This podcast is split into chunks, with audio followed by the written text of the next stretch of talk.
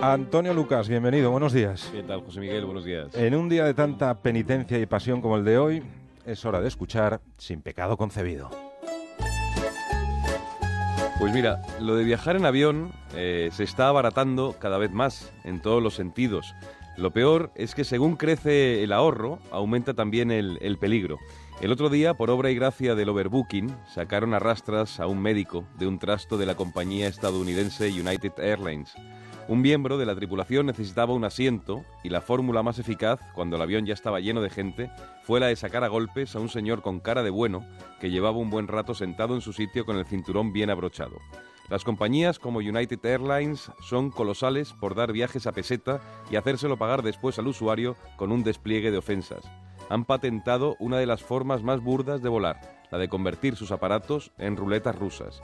Con estas cosas uno, se, uno se pone a pensar y se encariña de la bicicleta.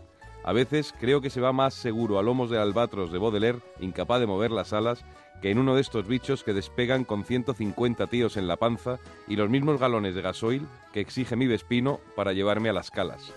La cosa de los aviones y los aeropuertos está cada vez eh, más Guantánamo. Uno no sabe bien por qué puede ser detenido o expulsado de un Boeing, ni a dónde te llevan si te desalojan, ni cuántas horas pasarán hasta que puedas salir por ti mismo del aeropuerto. Eso también es parte de la aventura low cost. Usted paga y nosotros nos encargamos de recordarle lo poco que ha pagado. Hay viajes tan intensos con algunas de estas compañías que parece que no van a acabarse ya en lo que queda de vida. Uno de los secretos para sobrevivir es no dormir nunca a bordo.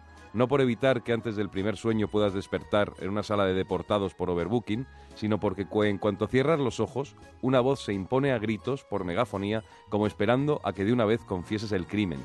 Son las bondades de viajar a bajo precio, tan bajo, tan bajo, que en alguna ocasión me ha costado más el sello de la postal para mi madre que el billete que me ha llevado a no sé qué rincón del mundo.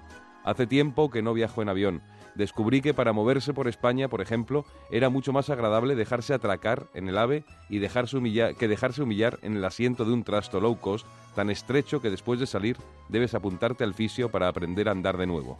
En United Airlines, el pasajero desalojado comprendió una máxima imprescindible para volar en este tipo de compañías. Tiene usted derecho a no tener derechos, haber pillado el bus.